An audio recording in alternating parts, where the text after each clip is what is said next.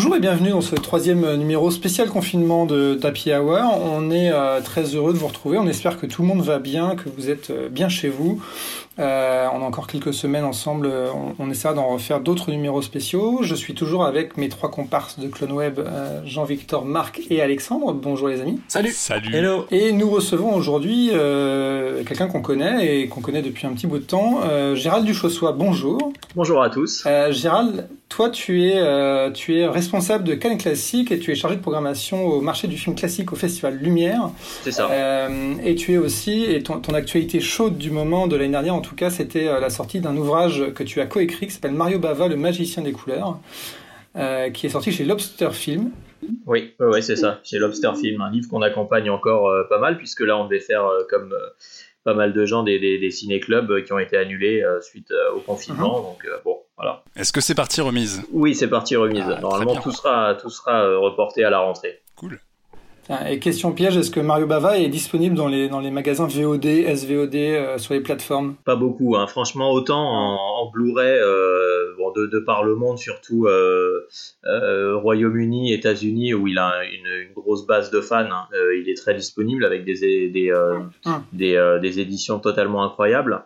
Mais euh, en, en VOD, euh, on peut pas dire que ça soit la, la, la ruée euh, vers l'or hein, pour le.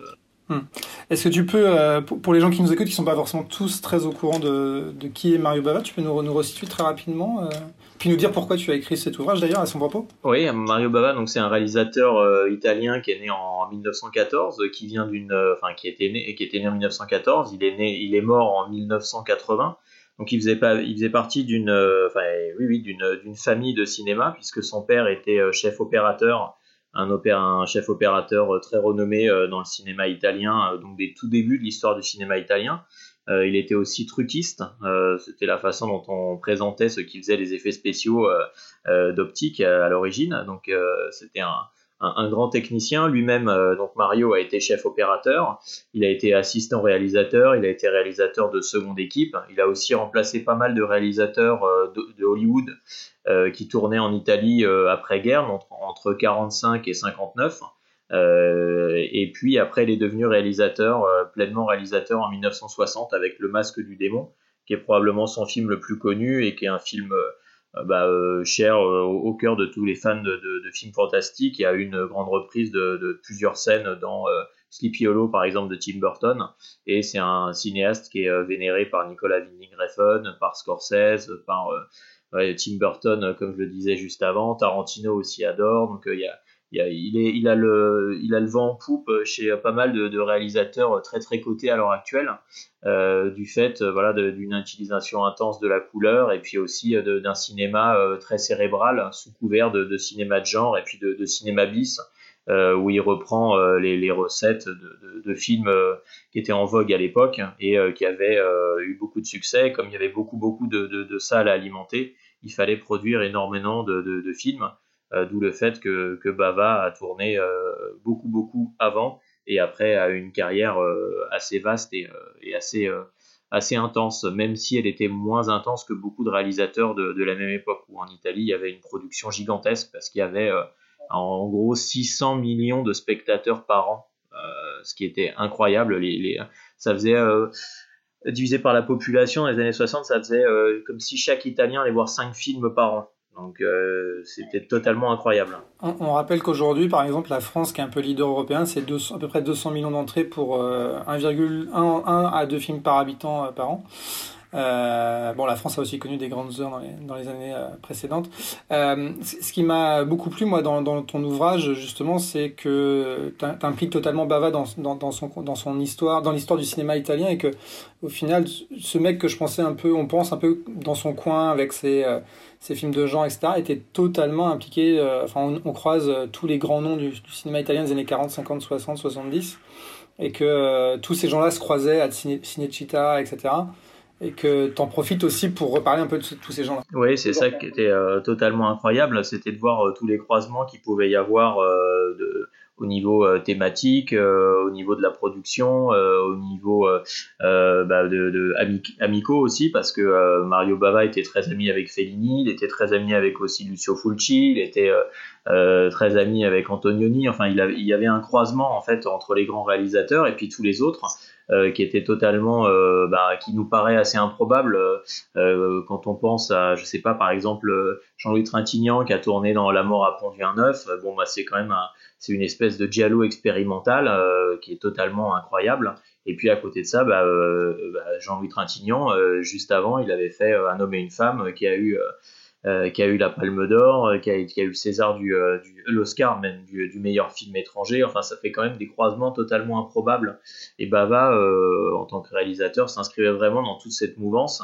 Et puis aussi, c'était comme c'était un grand technicien, il avait aussi toute une euh, tout, un, tout un rapport très très amical et, professionnel avec euh, bah, euh, tous les techniciens, les machinaux qui, bah, qui faisaient vivre le, cinéma et on croisait tout le monde à la cantine de, de. Donc cette légende, elle, est, elle est vraie quoi. Quand on va à Cinecittà encore aujourd'hui, il y a quasiment tous les studios qui sont là, sauf les, les montagnes où ils tournaient les westerns, pas ceux de Sergio Leone, mais tous ceux qui étaient de, de, moindre importance, qui ont été remplacés, et c'est un gros symbole, par un centre commercial. vous avez donc l'équivalent de la Cinémathèque française. En face, ce centre commercial où on voit les collines au loin. Et sur la droite, vous avez euh, Cinecittà. Donc c'est totalement incroyable de penser qu'il y avait euh, toute l'industrie du cinéma italien qui se croisait là-bas. Et Bava euh, faisait partie de, l'industrie à part entière, même si c'était du cinéma qui était bah, vu comme du cinéma de moindre importance, qui était fait pour alimenter à l'époque les salles de quartier. Et puis après, bah, ce que nous on a connu, la VHS, et maintenant c'est la VOD. Quoi. Quand on voit les films qui arrivent sur les plateformes euh, type Netflix, moi je vois beaucoup de films où je me dis, bah voilà, dans les années 80, on les aurait vus en VHS, dans les années 60, ils les voyaient en salle, quoi. C'est la grosse différence euh, d'évolution de, euh, du, secteur et de la production industrielle de, de cinéma de genre qui était vraiment destiné à alimenter les canaux. Justement, le, le, fait que ça soit diffusé en salle à l'époque, sur, si on prend l'exemple de Mario Bava, ça, montre aussi que ces films-là, qui, comme tu le dis, étaient un peu euh, des séries B ou des trucs vus un peu comme de l'exploitation, mine de rien, pour l'époque, il y avait un soin apporté à, à ce genre-là qui était dingue. Enfin, Mario Bava, il est, il est, connu pour ça, pour justement soigner son image. Tu l'as dit, ça déborde de couleurs, il, il, en fout partout. Et euh, c'est des œuvres qui parfois, en fait, deviennent des espèces de tripes un peu expressionnistes, juste parce que ces, ces mecs-là poussaient le délire et jouaient du genre pour expérimenter à l'écran, quoi. Ouais, c'est ça. C'était, ils adoraient, euh, enfin pas tous, mais une grande partie d'entre eux euh, adoraient euh, l'aspect visuel. ils venaient de la peinture, ils venaient de la sculpture. ils avaient vraiment, il y avait un soin qui était apporté au film. Et puis comme il y avait les techniciens qui tournaient d'un film à l'autre, on pouvait retrouver des techniciens qui tournaient pour Antonioni, qui tournaient pour Fellini, et qui après, bah, comme ils avaient besoin de travailler et qui euh, bah, était employé euh, sur les plateaux de Cinecittà où tout le monde se retrouvait, euh, travaillait sur des séries B, voire Z parfois, mais en tout cas était employé et avait beaucoup de, bah, de, de, technicité et puis une valeur ajoutée qui était réelle puisqu'on la voit à l'écran quand on voit chez quand on bon Bava lui maîtrisait tout parce que comme il était c'était vraiment un homme cinéma il, il, écrivait ses scénarios il était chef opérateur sur tous ses films même si c'était euh, officieux, il, était euh, sur certains il est officiellement, sur d'autres il était c'était officieux. Il avait un pseudonyme? Quand il le faisait pas officiellement. Disons que ce qui est hyper étonnant, c'est que quand on regarde les deux euh, chefs opérateurs avec avec lesquels il a le plus travaillé, quasiment sur toute sa carrière, hormis les films de Bava, les chefs opérateurs n'ont été que techniciens, chefs électriciens en fait. Donc ils n'ont ils eu aucune autre carrière en tant que en tant que chef opérateur. Donc euh, la plupart du temps, et quand on en avait parlé avec son fils, qu'on était allé rencontrer à Rome euh, avec Romain, euh, il nous avait dit que bah oui, en fait, son père maîtrisait toute la lumière, il faisait tout lui-même, et puis il leur disait oui, oui c'est bon, allez vous reposer, et hop, il mettait tout en place. Et après, bah, eux, ils faisaient les, les, les, raccordements électriques pour que tout fonctionne. Mais en tout cas, même quand il n'était pas crédité comme chef opérateur, c'était aussi lui qui faisait la lumière. Et c'était souvent pour des questions de budget plus qu'autre chose. Et quand il pouvait les faire embaucher comme chef op, il le faisait. Mais sinon, c'était lui qui, qui maîtrisait euh, tout ça. Donc euh, c'était euh, assez impressionnant de voir que il, il, montait aussi tous les films. Quand on en a parlé à son fils, on lui a dit mais est-ce qu'il montait aussi? Oui, oui, il montait les films et il avait même ses propres caméras et ses, ses objectifs qu'il amenait lui-même sur les plateaux pour être sûr de maîtriser totalement la lumière et puis le, bah, vraiment le, les angles qu'il voulait avoir et aussi tout l'aspect colorimétrique après parce qu'à l'époque il faisait tout en, au plateau il, pouvait, pas tricher après ouais. ouais il y avait de l'étalonnage mais c'était quand même très très fort quand on voit je sais pas moi on pense au au film de René, quand on voit des photos de travail de, de, de, l'époque, c'est fou de, voir que euh, toute la mise en place était déjà là. Donc il y avait vraiment un soin qui était apporté à la photo et à l'éclairage totalement dingue. Et quand on voit les photos de travail des, euh, euh, bah, des, films de Bava, même s'il n'y en a pas beaucoup parce qu'il était timide et il n'aimait pas trop apparaître dans les médias, il y a quand même une installation bah, d'éclairage qui qui est totalement aboutie et qui après va vite parce que de toute façon les films étaient tournés et sortaient très très vite. Euh, généralement un ou deux mois après, quoi, ce qui paraît complètement dingue, mais euh, euh, c'est le cas, c'était pas du numérique et ils allaient déjà à une vitesse mais totalement folle. Enfin, c'est assez hallucinant de penser ça, quoi. Entre voilà, le travail en laboratoire, la création des, de, de, bah, des la validation, le montage. Après, c'était fou, quoi. Fou. Ça prouve que les mecs savaient vraiment ce qu'ils voulaient en arrivant sur le plateau et qu'ils avaient le film en tête, quoi. Gérald, on va, va pas trop spoiler le livre. mais il est fascinant parce que tu as, beaucoup de chiffres et tu as beaucoup d'informations sur le contexte. Et, moi, ça me donne envie de redécouvrir Bava, mais aussi finalement euh, tous les films où il a été technicien euh, avant, sa propre carrière. Euh, et, on, rappelle aussi que c'est l'occasion de découvrir pas mal de films de patrimoine en, salle, puisque on a eu l'occasion d'inviter quelques personnes qui, travaillent beaucoup sur le patrimoine et le cinéma de patrimoine et c'est c'est aussi un, truc important et on espère que les salles vont réouvrir bientôt pour euh, pour reprogrammer des, séances où, où, toi notamment tu pourras revenir présenter des choses et, d'autres aussi. Euh, le, livre est disponible dans toutes les bonnes librairies et, magasins en ligne, j'imagine. Oui, oui, oui, sur euh, sur le site de la Fnac, dans toutes les librairies indépendantes. Amazon non plus depuis des mois en fait, il est mais après sur, dans toutes les autres librairies et allons voir les librairies indépendantes, il est, il est disponible partout. Très bien, on fera ça à la réouverture sans problème. Euh, on, on, on, passe au premier sujet de cette émission euh, spéciale confinement et on, on voulait souhaiter, on, ouvre une rubrique un peu spéciale avec toi, on va souhaiter un bon anniversaire à Jean-Paul Melmondo. Et là on va tous se mettre à chanter. Qui nous écoute, hein, il nous écoute, on le salue. 87 ans Jean-Paul Belmondo, c'est ça? Bah Ouais, ouais, c'est ça, c'est Charles Gérard euh, qui lui a fait découvrir votre émission, hein, donc euh, ils sont chauds. ah, très bien. tu, voulais revenir sur un film en particulier de Jean-Paul Belmondo, qui film qui fête ses 45 ans et qui c'est Peur sur la ville, c'est ça? Oui, c'est ça. Je trouvais que c'était effectivement un film qui était euh, qui était vraiment euh, un, film intéressant parce que c'est un film qui est à la croisée de, de plusieurs genres et euh, c'est une espèce de film symbole du, du grand divertissement à la française des années 70. c'est un film où Belmondo est hyper célèbre pour les cascades, notamment celle où il est accroché dans un immeuble dans le 16e qui est à Passy. Et puis après, euh, ce qui est assez drôle, c'est qu'après, il est euh, du coup euh, aussi sur, sur le toit du métro entre Passy et Birakeim. donc ça c'est assez, assez drôle. On a l'impression que Paris est un village, que, que les scènes d'action se passent au même endroit. Donc, mais c'est, c'est assez fort parce que du coup on voit la Tour Eiffel et en termes de vente, j'imagine que pour l'international c'est assez génial parce que c'est un film qui est qui est sorti euh, aux États-Unis. Alors ce qui est marrant, c'est qu'il avait, euh, il avait un autre titre que Peur sur la ville, c'était Night Stalker, et c'était pas Belmondo qui était en, qui était à l'affiche, c'était euh, son ennemi, parce que dans le film, en fait, il, il traque un, un tueur en série qui s'en prend à des jeunes femmes qui s'appelle Minos. Et en fait, c'est lui qui était mis en avant, et c'est un acteur italien qui a tourné chez Visconti, qui est assez génial d'ailleurs, qui a une vraie présence. Et c'est lui qui était mis en avant comme une comme une espèce de, de série B d'angoisse quand il est quand il est sorti aux États-Unis.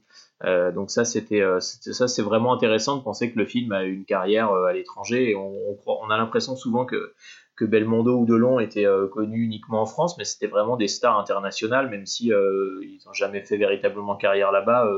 Delon a refusé de, jouer le jeu, donc il est, rentré, et puis Belmondo était, il disait toujours qu'il était trop français pour aller s'expatrier à Hollywood, mais en tout cas il y a le, croisement euh, dans ce film de, plusieurs, de plusieurs grosses influences. Euh, la première, c'est euh, bah, l'inspecteur Harry. On voit effectivement que cette poursuite de Minos, c'est la poursuite de, bah, dans l'inspecteur Harry, donc qui est en 71. Là, on est en 75. c'est son nom m'échappe, mais c'est le c'est une espèce de, de, physique qui est assez similaire hein, finalement, de type un peu mince, qui est un peu frustré, blond avec les cheveux longs. Donc c'est une espèce de, de hippie qu'il faut punir. Donc il y a un côté aussi assez réactionnaire dans le film, tout comme ça peut l'être dans dans bah, dans dans l'inspecteur Harry, dans Dirty Harry. Donc ça c'est aussi marrant de voir cette espèce de revanche de la classe moyenne qui cherche justement à à, se, venger euh, de, de, ses, ses ennemis euh, qui sont euh, censés apporter la terreur, comme s'il n'y avait pas d'autres voyous que ce seul, tueur qui, agit dans la ville. Quoi. Donc ça, c'est assez marrant. Euh, puis évidemment, il y, a, cette influence du western, mais tout comme il y a le western dans Dirty Harry, c'est une espèce de, western urbain. Et là, chez, chez Henri Verneuil, donc, est le réalisateur du film, qui était un réalisateur euh, populaire, mais dans, le bon sens du terme, qui a euh, qui, a, qui est arrivé d'Arménie avec ses parents euh, au début du XXe siècle, qui a émigré à Marseille et qui avait fondé des studios à Marseille et qui a eu des gros succès en fait avec Fernandel avant-guerre, mais c'était vraiment des succès énormes et qui était un réalisateur populaire et qui faisait des, des, films bah, de, de, de, grande ampleur. Et avec Belmondo ils ont mis en place une espèce de, de recette avec avec lui comme, euh, comme ce, ce, flic euh, que rien ne peut atteindre finalement. Puis euh, il y a aussi le côté buddy movie puisqu'il est il enquête avec Charles Denner. Et ils sont tous les deux en fait dans la ville, ils se baladent d'un endroit à un autre pour, pour mener l'enquête. Et ils ont déjà le ils ont déjà les bases de, de cette enquête avec le flic un peu un peu brut de décoffrage qui est joué par Belmondo qui est pas très malin et puis Charles Denner qu'on sent beaucoup plus fin, plus intelligent, qui a un sens du contact différent euh, donc il y a toute une relation comme ça qui est intéressante. Et puis les seconds rôles sont, sont très bons, donc, dont Denner, qui est, qui est toujours un acteur excellent avec une voix particulière. Et puis euh, Belmondo, il entre dans une espèce de, de, de, de recette en fait de jeu euh, où il va incarner cette espèce de, bah, de, masse indestructible, ce séducteur auquel rien ne résiste et qui fait un peu, enfin, comment dire, se défie des lois pour, pour imposer sa, euh, sa vision de la justice et euh, sa vision de la justice, bah, c'est régler son compte au, euh, au malfrat quoi. Donc c'est ça qui est aussi intéressant quoi, c'est de voir cette espèce de, de défiance vis-à-vis de la police, alors que lui-même est policier, tout comme il y a ça dans l'inspecteur Harry. Et puis à partir de là, il est, il est un peu, il a une espèce d'indépendance vis-à-vis de la justice et vis-à-vis du système qui l'emploie. Donc ça, c'est aussi, ça c'est intéressant de voir comment ça fonctionne dans les sociétés occidentales euh, bah, des années 70 et de voir qu'on est après 68 et qu'il y a, une à la fois on veut croire dans, l'État et puis la justice qui est imposée euh, et euh, on veut aussi punir ces espèces de hippies. Il y a une scène d'ailleurs dans dans, Peur sur la ville où Jean-François Balmer, donc qui était un acteur qui, va devenir un acteur après assez célèbre dans les années 80 avec une tronche pas possible qui est un un hippie qui se fait attraper dans une cabine téléphonique et euh, on, a l'impression que Belmondo va lui casser la figure quoi. C'est euh, cette espèce de violence policière est là et en même temps c'est aussi une punition qui, euh, qu'on veut donner un, donner l'exemple quoi et, vraiment punir cette, cette génération de hippies en plus c'est marrant parce qu'il est devenu prof c'est un prof à la fac donc c'est vraiment le, cette espèce de symbole qui marche qui marche bien, quoi, avec les lunettes, avec les cheveux longs. Euh, et euh, c'est vraiment l'intellectuel qu'on veut punir par rapport à Belmondo, qui est un homme d'action, quoi. Donc il y a vraiment beaucoup de choses comme ça qui euh, jouent dans le film, qui sont vraiment vraiment intéressantes. Puis il y a tout l'aspect giallo aussi. C'est comme si le polar italien, parce que en Italie, donc giallo, ça veut dire polar, thriller. Nous, on, l'a plus en, France, on l'a plus, on l'a plus défini comme un comme un genre plus particulier. Mais en Italie, le giallo, c'est le thriller euh, au sens large. Et donc il y a tout un apport du, du giallo euh, italien euh, dans, dans, Peur sur la ville. Bah, déjà le fait que ça soit une coproduction franco-italienne, il y a un apport financier et donc il y a un acteur italien qui, est présent, qui, joue le méchant, et puis Minos. Et puis aussi il y a, y, a, une espèce d'inquiétude et il y a le côté bah, Polisiotesco avec euh, les, euh, ces, films policiers euh, italiens de l'époque où bah, on voulait croire en la police parce qu'il y avait des, attaques terroristes un peu partout et donc les gens étaient, se sentaient agressés et il y avait une espèce de, de, de, violence urbaine vraiment manifeste et ça on le retrouve pas mal dans Peur sur la ville. Et puis il y a le côté aussi giallo avec il y a toute une scène où Belmondo bah, traque Minos aux Galeries Lafayette. Donc là pour le coup c'est très français et en même temps, il se retrouve dans une, dans une salle où il est avec des, avec des mannequins. Donc là, ça renvoie directement euh, bah, Mario Bava, à Six femmes pour l'assassin et à d'autres films que Bava a fait où il avait introduit lui-même les, les mannequins qui devenaient ces espèces de, de formes bah, à visage humain ou quasiment, et qui en fait était manipulable à loisir. Donc c'est hyper troublant de voir ça dans un, dans un polar français qui a été un succès assez gigantesque. Hein. C'était 4 millions d'entrées quand même à l'époque. Euh, avec euh, des scènes d'action, avec euh, beaucoup d'accompagnement marketing, vraiment un, gros film. Et puis à côté de ça, on voit toutes ces influences qui arrivent, et notamment des, influences plus obscures. Inspector Harry, c'était un gros succès en France aussi, mais en tout cas le Giallo, bah, à la Bava, à la Fulci, c'était quand même pas un film que tout le monde, c'était quand même pas des films que tout le monde voyait. Donc c'est vraiment intéressant de voir tous ces tous ces mélanges qui arrivent dans ce film, et puis toujours voilà le Belmondo, euh, le, héros euh, qui, euh, qui, est le héros de films d'action à la française avec sa gouaille, qui fume cigarette sur cigarette, qui est qui, tombe toutes les filles. Alors là, par contre, la, vision de la femme dans le film, elle est catastrophique. le, le Giallo, pour ça, c'était quand même costaud par moment. Ah, le Giallo, déjà, en lui-même, est horrible hein, pour ça. Enfin bon, après, c'est un exercice de style. Hein. Oui, c'est une époque aussi, ouais. Mais euh, c'est une époque, ouais, mais c'est assez dur de voir ça. Euh. alors après, les Giallo, c'est vrai que c'était des films d'exploitation, donc on s'adressait à un public qui était frustré sexuellement, je pense que c'est assez clair. mais quand on voit ça chez, euh, chez Belmondo, qui vraiment se fout complètement des, des bah, des, maltraitances qui sont euh, faites aux femmes hein, et qui, euh, lui, tout ce qu'il veut, c'est trouver euh, Minos pour lui régler son compte. C'est vraiment ultra binaire et il n'y a aucune considération pour la jante féminine, sauf quand c'est pour tomber dans ses bras avec une des infirmières qui le surveille et qui va enfin qui va tomber sous, sous le charme alors que ça fait deux jours qu'il la harcèle quasiment quoi il vit chez elle enfin c'est fou quoi de, de, voir ça on voit qu'effectivement il y a une une transformation de la vision euh, euh, à la fois du polar, de la femme et puis aussi ouais, de la société. Quoi. C'est vraiment intéressant pour ça. Le film et, offre plein plein d'accès, euh, hormis le, côté très très basique de, de, films d'action à la française, de, divertissement assez pur. Et puis il y a des images de Paris des années 70 qui sont géniales, qui font penser à Raymond Depardon, avec Faits divers ou alors avec Partie de campagne, qui sont qui sont euh, tout simplement exceptionnels. Quoi. Avoir le Paris des années 70, c'est plus du tout le Paris de maintenant, avec euh, encore tous les petits métiers, on voit les, euh, les, bah, on voit les gardiennes d'immeubles, on voit les ouvriers qui travaillent, et ça c'est toujours assez magique, je trouve, dans des films populaires, de voir le, cette espèce de, bah, de, de, vision de l'époque. Et puis là, il y a un aspect ouais, assez documentaire, parce que c'est vraiment, quasiment tout est tourné en extérieur, on le voit bien, hein, c'est des scènes d'action aussi évidemment, mais euh, sinon il y a beaucoup beaucoup de scènes dans Paris euh, qui sont euh, qui sont très très marquantes pour ça. Du coup, c'est bien de parler d'extérieur en ce moment, ça nous donne envie d'aller d'aller voir un peu des choses qui qui nous racontent en dehors de chez nous. Du, du, du, coup, ça c'est un, un, film qui s'inscrit dans la grande période de, de Bébel.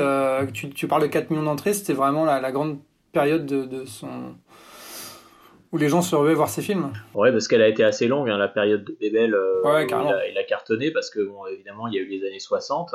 Euh, il a fait beaucoup de succès. Et là, euh, ce qui est intéressant en plus avec Peur sur la ville, c'est que c'est à une époque où Belmondo avait essayé de changer son, son image parce qu'il avait fait Le Magnifique, où là déjà il était allé assez loin dans l'autoparodie. Euh, donc, euh, qui est un film de euh, Philippe de Broca écrit par, par, Francis Weber. Et c'est un film assez métronomique au niveau du, comique. Et là, lui, déjà, il va assez loin. Et après, il a essayé de, changer en faisant Stavinsky, justement avec Alain Resnais, qui était un film qui était à, Cannes en 74 et qui s'est fait siffler à mort. Qui n'est pas un film très très connu, qui est un film un peu étrange. Et il fallait qu'il revienne sur le devant de la scène avec un gros succès. Et à partir de là, bah, il a enchaîné avec avec Port sur la ville, qui est vraiment le gros film euh, qui doit réussir, qui doit marcher, quoi. Euh, là-dessus, il n'y a pas de doute. Et après, euh, il, a, alterné quand même pas mal de films intéressants, hein, l'Alpagueur, l'Héritier, et puis c'est vraiment à partir, ouais, c'est vraiment dans, les années 80, quoi. Il faut arriver vraiment au milieu des années 80 pour voir les films de Belmondo qui commencent à moins bien marcher et puis qui retrouvent le succès après avec avec Lelouch euh, quand il a fait Itinéraire d'un enfant gâté, euh, où là vraiment il a retrouvé à la fois le succès euh, populaire et puis aussi un succès critique avec une interprétation là qui cassait le, le boule quand même de tous ces personnages monolithiques qui nous avaient infligé pendant un moment, dans, ouais, surtout juste ouais, à partir de, de, ouais, de, de fallait 82, 82 et jusqu'à 89 quoi, et c'était vraiment c'était plus haut niveau quand même la réalisation était plus molle et puis bon bah c'est normal il faiblit aussi euh, enfin physiquement on peut pas être euh, il peut pas se mettre en danger tout le temps comme il l'a fait si bien bon, il y avait toujours l'humour et puis la, la, recette, mais c'était au bout d'un moment, là, comme tout, quoi, les recettes s'usent. Et c'était quand même un peu moins intéressant. Moi, je me souviens bien enfant, euh, bon, bah,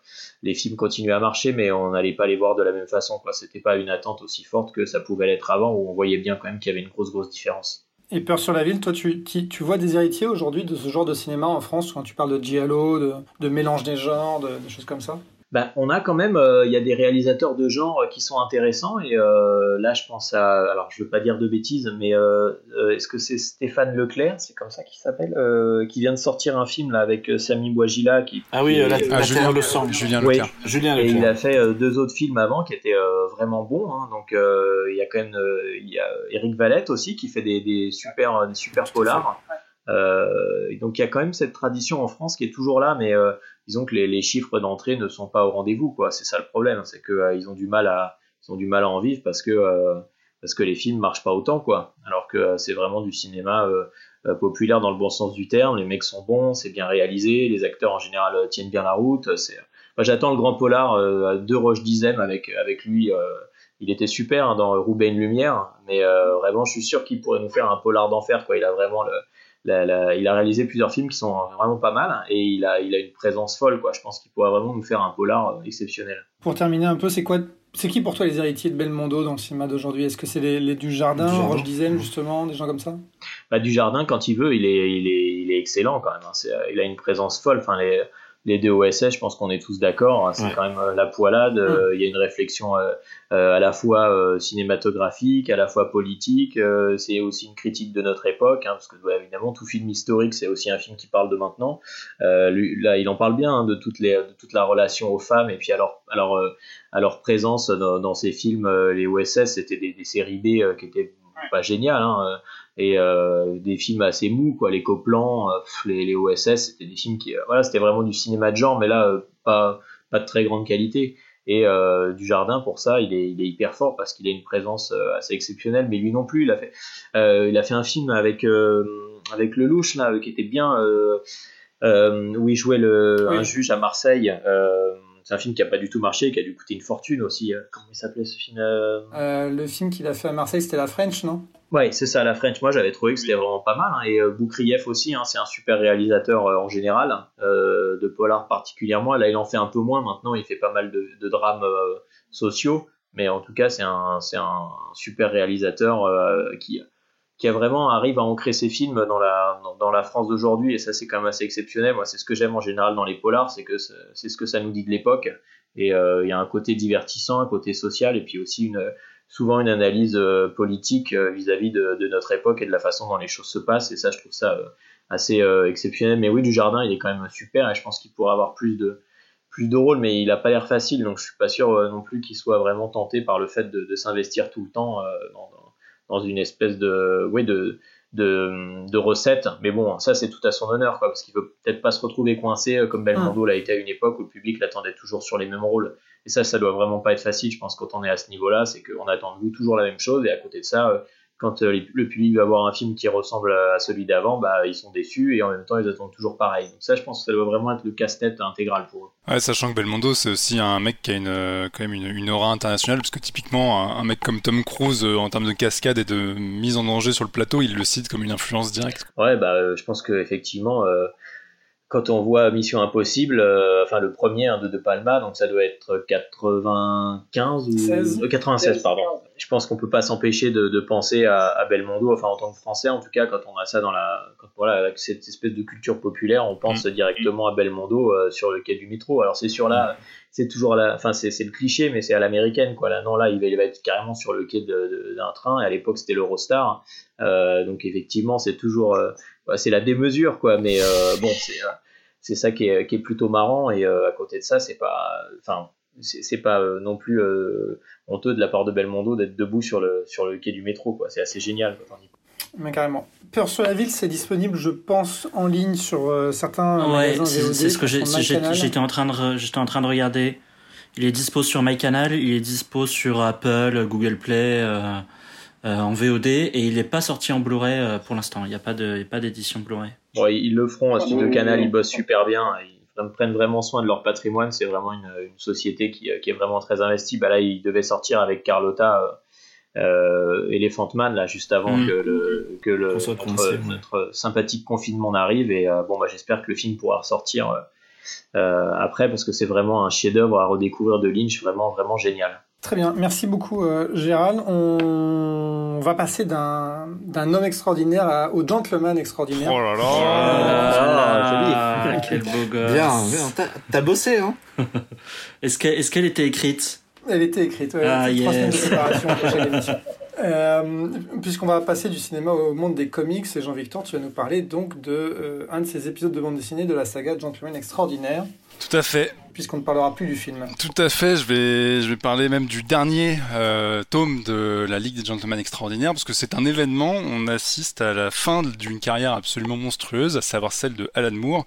Euh, si vous ne connaissez pas Alan Moore, vous connaissez sûrement certaines de ses œuvres, puisque c'est l'auteur de, de Watchmen, de V pour Vendetta, de Fromel et de tout un tas de trucs qui ont été adaptés euh, parfois très très mal, enfin même souvent très très mal. Mais Alan Moore, ouais, c'est un, c'est un auteur anglais qui est un espèce de gourou de la bande dessinée euh, en tout cas du comic book américain, et qui a complètement renversé la table à plusieurs reprises.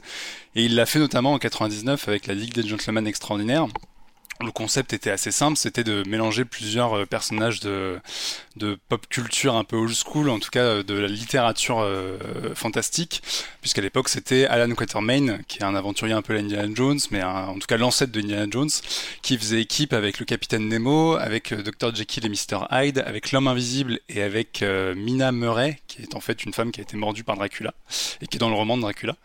Et en fait, ensemble, ils formaient une espèce de super équipe de super-héros, un peu, euh, un peu comme les ancêtres des Avengers, mais ce coup-ci, ils sont anglais, et ils se battaient contre tout un tas de trucs, notamment le Fu Manchu ou les extraterrestres euh, de la guerre des mondes, euh, puisque le, grand truc, comme toujours chez Alan c'est de citer directement des œuvres en tant que telles et des, mythologies fictives.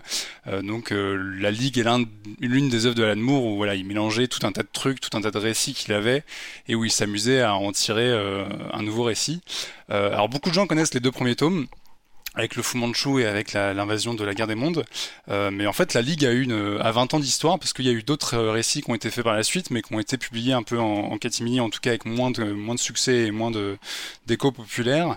Il y a eu le Black Dossier euh, peu après qui suivait des personnages dans les années 50, euh, mais qui là était un vrai terrain d'expérimentation narrative où en fait les personnages tombaient sur un dossier plein de documents et dans la BD on trouvait les documents en question. Donc il y avait énormément de textes, il y avait même une, une fausse pièce de Shakespeare qu'Alan Moore avait inventée qui aurait été soi-disant la dernière euh, pièce de Shakespeare, mais il serait mort pendant l'écriture, donc il y avait que le premier chapitre. Voilà, il jouait vraiment avec le format, et il y a eu tout un tas d'autres trucs. Il y a eu euh, la trilogie Century avec trois tomes qui se passaient à une époque différente, 1910, euh, 69 et 2009.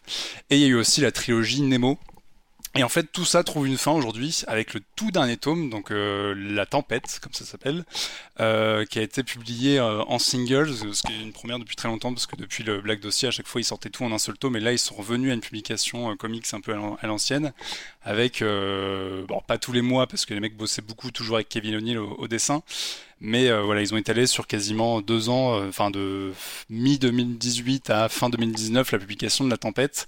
Et c'est le tout dernier comic book, euh, non seulement de la Ligue, mais de Alan Moore. Il a décidé de, complètement arrêter les comics après ça. Et autant dire que, bah, comme d'habitude avec ce mec-là, il fait pas les choses à moitié puisque c'est un, une espèce de bouquet final, une grosse apothéose.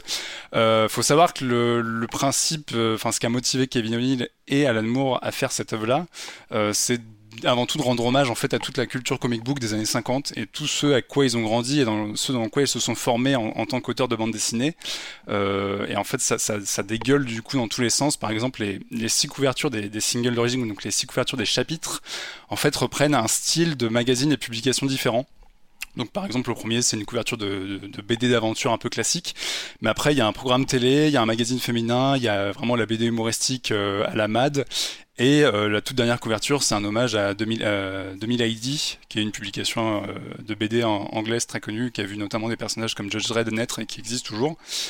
Et, euh, et en fait, ce principe-là de, rendre hommage à, ça n'arrête pas juste à la couverture, parce qu'en fait, tout va être fait pour citer non seulement le plus de choses possible, mais pour mettre un peu en lumière des personnages oubliés ou une mythologie qui, est un peu passée euh, sous, sous, le, sous, les projecteurs.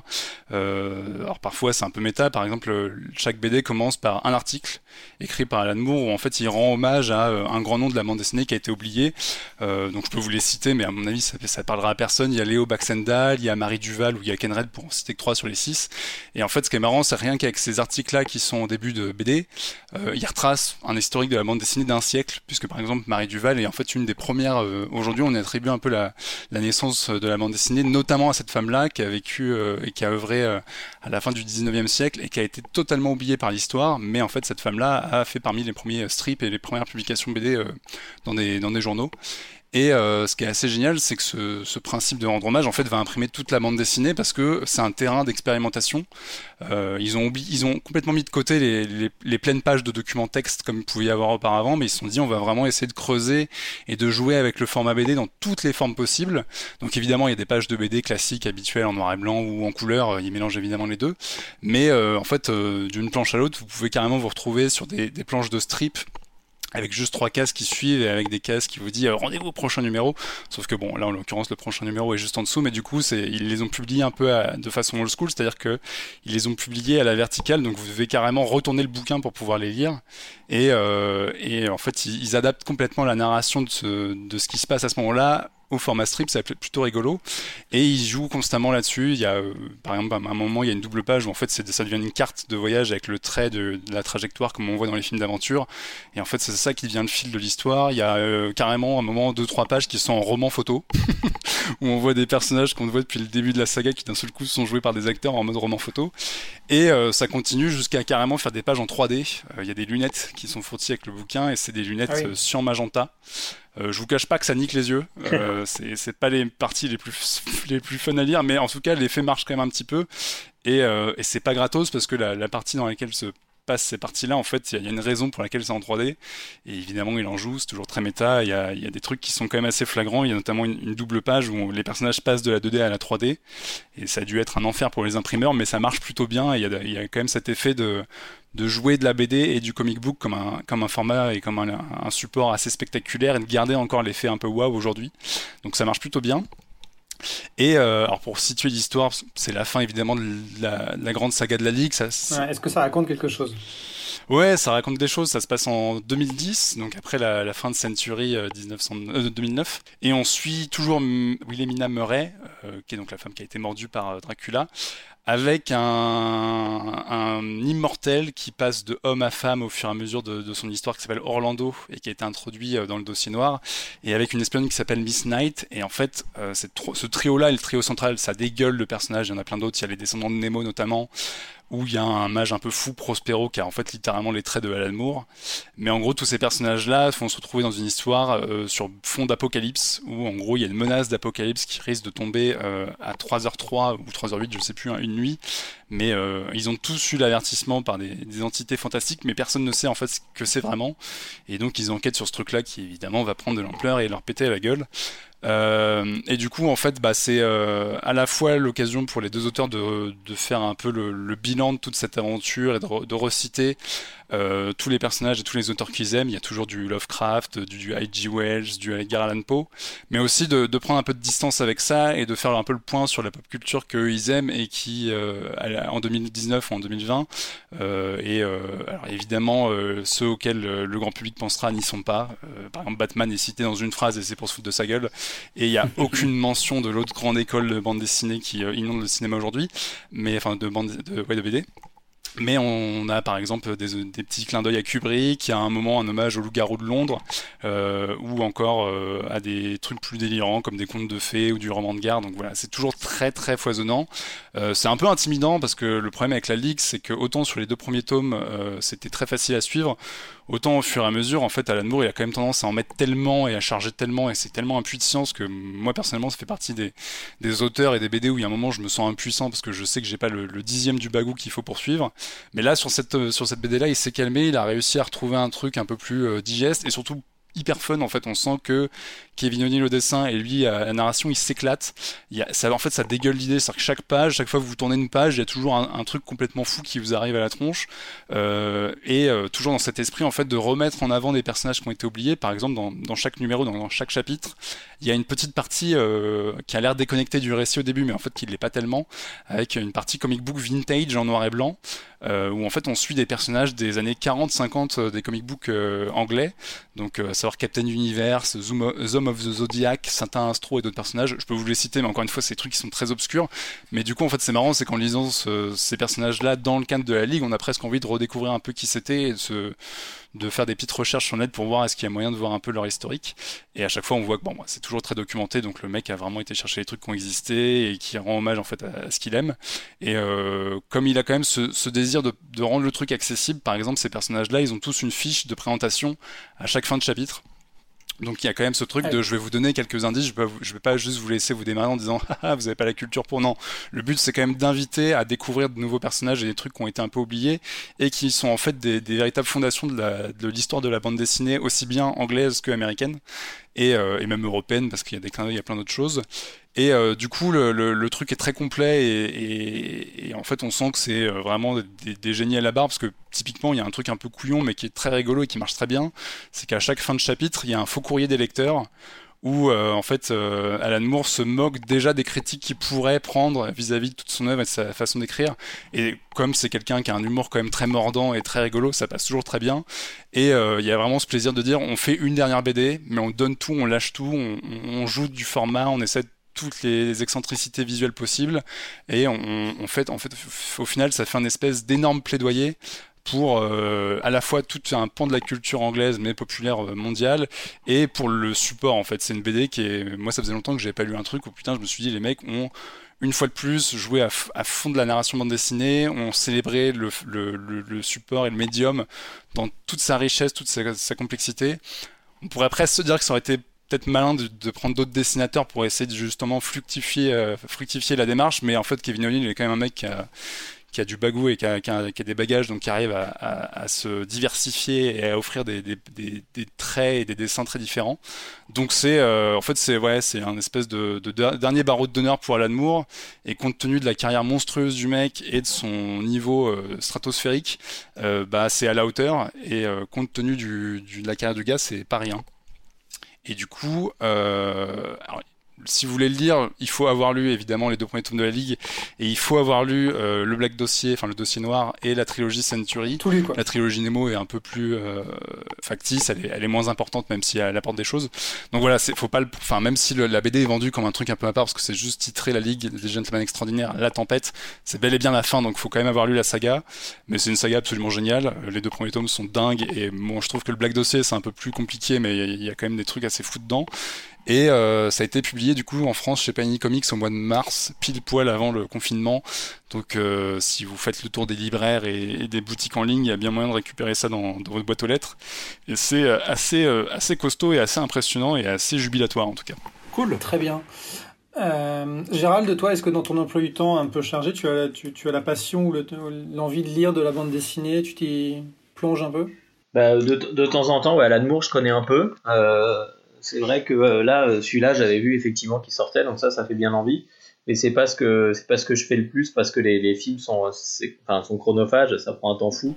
Ah, c'est le problème, c'est que chaque médium est chronophage, donc quand tu les mélanges, c'est bordélique. Exactement. Mais euh, j'ai surtout lu de la BD jusqu'à euh, jusqu'à euh, voilà la fin de l'adolescence, énormément. Et après, après beaucoup moins. Et Jean-Victor, tu dis c'est c'est un peu le dernier volume d'Alan Moore. On est vraiment sûr qu'il va du coup il va s'arrêter? Euh, bah, on ne sait pas s'il continuera de la publication écrite parce qu'il avait écrit un roman, euh, son deuxième roman qui était sorti il y a quelques années qui s'appelait Jérusalem, qui est, alors que moi je regarde de, loin sur mon étagère, je l'ai mais j'ai toujours pas osé m'y affronter parce que apparemment c'est colossal et on sait qu'il y a un chapitre qu'il a mis 18 mois à écrire et après il a fait une pause d'un an tellement il était épuisé. Donc quand un, quand un cerveau comme ça est épuisé, tu te dis que toi tu vas vraiment souffrir devant. Euh, mais euh, en tout cas la bande dessinée c'est sûr il arrête, c'est son dernier tome, c'est son, son barreau d'honneur, c'est son, son, son, bouquet final, son, son ses adieux. Euh, mais voilà, on sait que peut-être sur l'écrit plus traditionnel il, il continuera peut-être. Et après la c'est quand même un mec qui est, qui est perché Il a, là, il vient d'écrire un, scénario qui devait être diffusé au festival, euh, enfin qui, a, été produit et qui est devenu un film, qui devait être diffusé à South by Southwest. Euh, a priori, le film sera peut-être diffusé dans toute la vague euh, en ligne que le festival va mettre à disposition. Donc peut-être que le cinéma sera finalement un de ses derniers terrains de jeu. Et entre temps, c'est un mec qui était quand même assez perché, qui est devenu magicien et qui fait d'autres ouvrages. Donc je pense qu'il y aura peut-être d'autres trucs, mais a priori, la bande dessinée pour lui, c'est fini. Ok. Très bien. Et on en profite d'ailleurs si vous voulez en savoir un peu plus euh, sur Alan Moore, on vous renvoie, enfin je vous renvoie au double numéro euh, du podcast Hommage collatéral de notre ami César parce qu'ils ont consacré un, numéro là-dessus et c'est très complet.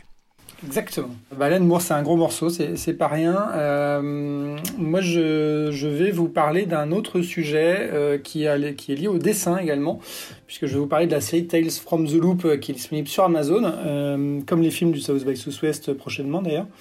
Euh, et euh, Tales from the Loop, c'est une série de science-fiction euh, qui, de manière très originale, est adaptée non pas d'un texte précédent, mais d'œuvres picturales, puisque c'est un dessinateur qui a sorti un, recueil de, de, dessins en fait, et le, showrunner de la série, puisque c'est Nathaniel Alpern qui a notamment bossé sur Légion, en envoyant les dessins a décidé d'en faire, d'en faire une série, une série live euh, c'est une série assez fascinante euh, qui, euh, qui est disponible, je l'ai dit sur Amazon, qui bénéficie sur ces 8 épisodes de 8 réalisateurs. les plus connus sont, sont Jodie Foster, Mark Romanek et, Andrew Stanton. Ça vous, Quand même, hein, je pense que vous les cernez à peu près. Et, et, cinq autres réalisateurs qui sont tout à fait honorables mais, mais moins, moins reconnus. Et au, casting, vous avez des gens comme Rebecca Hall, Paul Snyder, Schneider que vous connaissez, qui était dans les premières saisons de Parks and Recreation pas du tout le même registre. Et puis euh, Jonathan Price. Euh, et ce qui est assez, euh, ce qui est assez fascinant, j'ai revu un peu les dessins avant, avant d'en parler avec vous. c'est du coup la démarche est déjà assez, assez originale encore une fois, mais vraiment dans la série j'ai retrouvé ces, instants-là. Ils ont vraiment fait attention à ce que dans chaque épisode on retrouve les, ces, iconographies, ces, visuels-là, euh, et les incruster dans une histoire qu'ils ont donc été obligés de, créer en fait. Euh, et Tales from the Loop, pour aller euh, droit au but, c'est euh, une, un village au milieu des États-Unis. On, est, on, imagine que c'est aux États-Unis en tout cas, pays anglophone. Euh, un village où il y a The Loop. Et The Loop, c'est un centre scientifique souterrain où il se mènent des expériences un petit peu, étranges. On ne sait pas vraiment quoi, mais qui créent à la surface en fait des, distorsions de la réalité, des trous temporels, etc. Et on va suivre durant huit épisodes huit, huit personnages de, ce, de cette petite ville perdus, qui vont vivre à chacun à leur tour des histoires euh, bah, un peu étranges, un peu, un peu bizarres, mais de façon très belle en fait. C'est une série qui est, qui est assez euh, énigmatique et assez minimaliste dans, dans l'âme, donc il n'y a pas des courses poursuites, il n'y a pas des enchevêtrements de situations un peu dingues il y a des histoires assez sensibles, assez subtiles, et euh, on est plutôt sur de l'émotion pure avec euh, des histoires d'un petit-fils et son grand-père, l'histoire d'un homme qui veut tomber amoureux, l'histoire euh, d'une femme qui va découvrir son futur soi, enfin, etc., etc. Et le tout matiné d'un robot géant dans le fond, ou d'une centrale, d'une triple centrale nucléaire dans un coin, et d'un centre souterrain mystérieux. Euh, donc c'est un peu de la, science-fiction minimaliste, euh, ce qui peut perturber aussi parce qu'on s'attend aujourd'hui à avoir des choses qui bougent, qui vous emmènent, qui vous euh, voilà. moi j'ai beaucoup pensé à Lost, mais d'une façon bien plus écrite. C'est un peu la rencontre entre Lost, Lost, et The Leftovers. C'est-à-dire que Lost c'était cool, c'était énigmatique, mais on savait pas trop où ça allait, et surtout on savait, on savait assez bien que les scénaristes eux-mêmes étaient un peu perdus. The Leftovers c'est l'émotion pure, c'est l'énigme et, le, comment dire, euh, le, grand trou un peu dans l'histoire qui n'est pas vraiment exploré mais qui euh, permet de créer d'autres histoires euh, annexes. Et The Tales from the Loop, c'est un peu ça, c'est un peu l'envie de... Il y, a plein de choses qui vont pas être racontées. The Loop, on saura jamais vraiment ce que c'est. Je ne spoil pas du tout le truc parce que c'est pas pas le centre de la série, mais c'est plutôt le décor, on va dire. Ouais, sachant que tu vois, tu vois quand même dedans les bureaux, etc., mais tu comprends jamais vraiment ce qu'ils font, quoi. Oui, c'est pas non plus une série qui va totalement ignorer le truc, c'est-à-dire qu'on voit un bout de couloir, un truc, on peut penser à, à ces centres de recherche en Europe, ou enfin, dans le monde qui existent, qui sont des centres souterrains pour des raisons tout à fait techniques. Euh, euh, d'exploitation de l'atome, etc.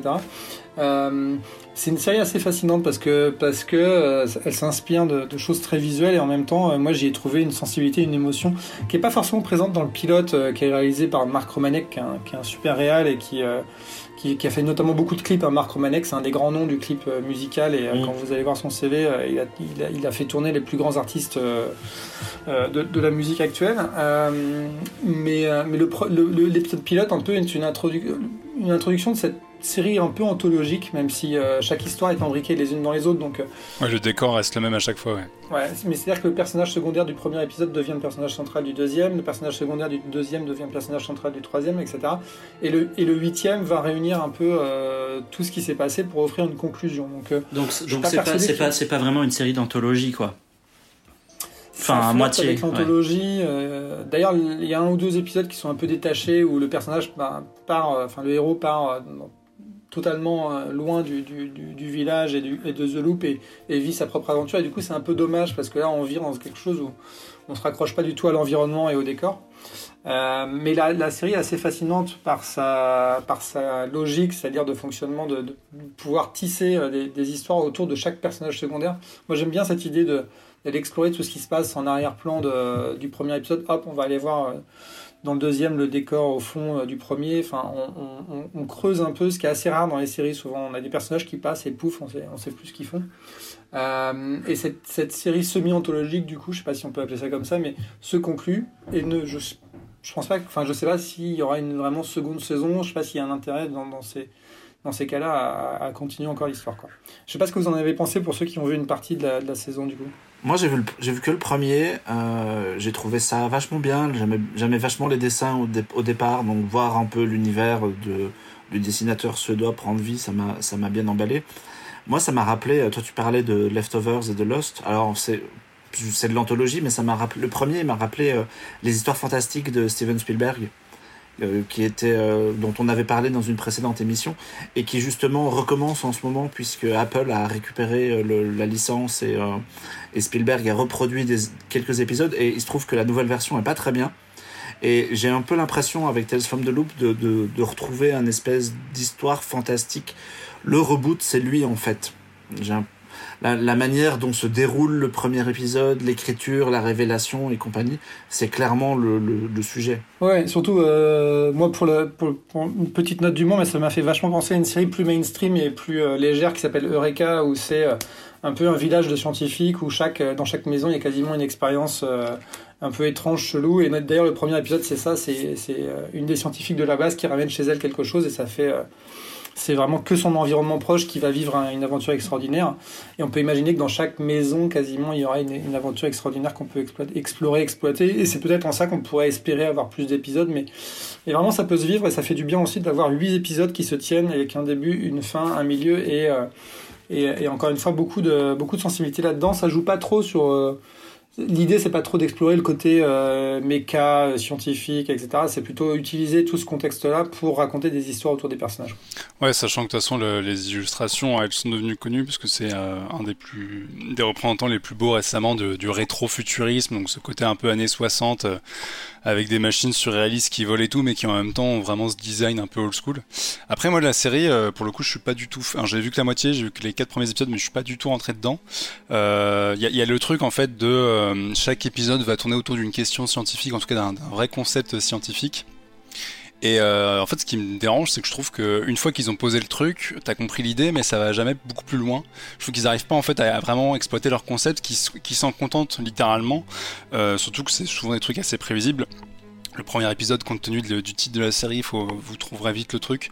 Et typiquement, c'est euh, par exemple euh, un couple d'adolescents euh, qui est un peu timide et qui aimerait que, en fait, ils sont un peu tous les deux seuls contre le monde ils aimeraient vivre leur truc dans leur coin parce que a priori les parents veulent pas machin. Mais bon, tout est sous-entendu et tout est très lent, donc c'est ça met jamais vraiment des mots sur les choses. Et évidemment, ils vont trouver une machine qui leur permet d'arrêter le temps et donc le temps s'arrête, plus personne ne bouge sauf eux, et ils vivent leur truc, mais évidemment ça va avoir des limites, ou par exemple deux personnages qui trouvent un moyen d'inverser leur personnalité, donc la personnalité passe dans le corps de l'autre, et euh, évidemment ils vont, ils vont essayer le truc, et il y en a un qui va plus vouloir changer de corps, donc ça va créer du drame, etc. Mais en fait à chaque fois, je trouve que compte tenu du concept scientifique qui est posé, ils prennent la première issue narrative que j'ai l'impression d'avoir déjà vu dans des dizaines d'autres trucs, euh, dans des films, dans des séries, etc et qu'ils vont pas beaucoup plus loin, surtout que le côté très lent avec des dialogues très timorés où euh, chaque personne dit un mot toutes les 10 secondes et où euh, on se regarde en plan fixe avec un peu de lumière derrière, euh, des belles plantes, etc. Enfin des belles fleurs, etc.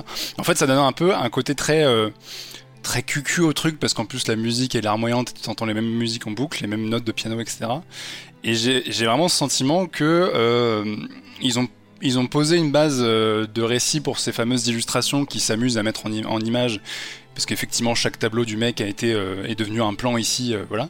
Mais que en fait tout ça il y a un peu après, je dis ça sans avoir vu la fin, hein, mais je trouve que pour l'instant c'est un peu vide, quoi. C'est c'est de la citation un peu, c'est un peu des dictons Instagram, est-ce que les mecs balancent genre ah oui, euh, dans les ténèbres peuvent naître la lumière. T'es là, tu fais oui les gars, super, on, a compris.